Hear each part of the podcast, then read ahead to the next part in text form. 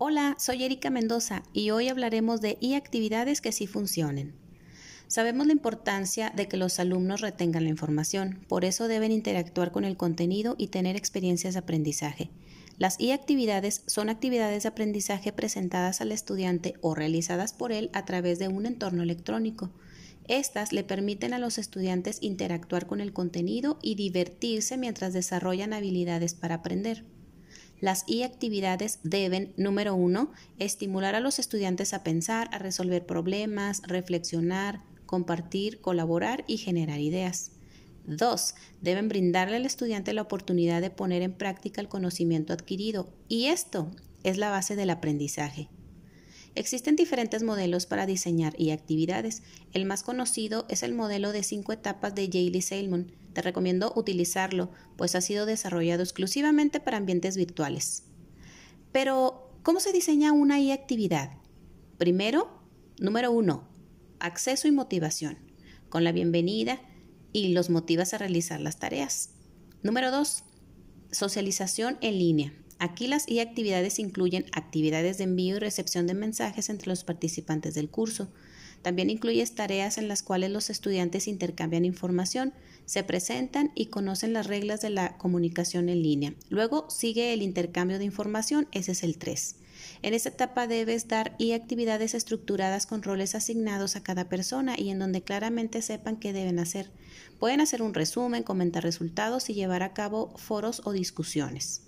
Continuamos con la 4, la construcción del conocimiento. Los estudiantes aquí están listos para y actividades que promuevan el trabajo independiente, pensamiento crítico y la reflexión. Finalmente, el 5 es el desarrollo. Este es el momento en que el alumno debe liderar discusiones, promover la reflexión grupal e individual y que el estudiante traslade lo aprendido en el curso a otras áreas de su vida. Si tus estudiantes ya se conocen y manejan bien la plataforma, pues te vas directamente al punto número 3. Nuestro autor sugiere una serie de estrategias organizadas secuencialmente al momento de realizar actividades con los estudiantes y son las siguientes. 1. Sea creativo con el título de la tarea. 2. Explica el propósito de la actividad claramente. 3. Brinda un resumen breve de la tarea e instrucciones claras. 4. Despierta el interés de la tarea relacionándolo con el contenido de la clase. 5. Explica al estudiante cuál se espera que sea su contribución individual, qué medios debe utilizar y dónde se espera que entregue los resultados. 6. Promueve el diálogo entre los estudiantes. 7. Explica al estudiante cuál será tu contribución y en qué momento. 8.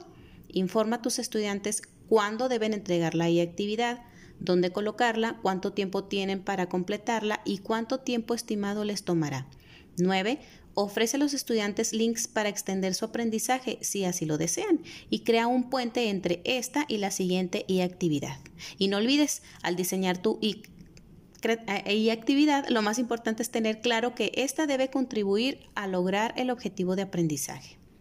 Existen muchos tipos de actividades que se pueden realizar en entorno virtual. Por ejemplo, elaborar infografías, crear mapas mentales o mapas conceptuales, crear presentaciones de videos, elaborar portafolios virtuales, juego de roles, creación de presentaciones interactivas, grabar un podcast como este.